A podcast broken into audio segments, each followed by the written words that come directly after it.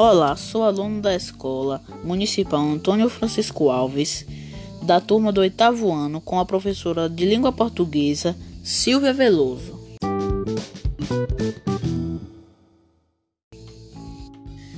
Vida na fazenda. A vida aqui é desse jeito. Um cantinho de liberdade tem um ambiente perfeito, de paz e tranquilidade, de amizade e de respeito que nem me lembro direito como é a vida na cidade. De Gilbson Medeiros.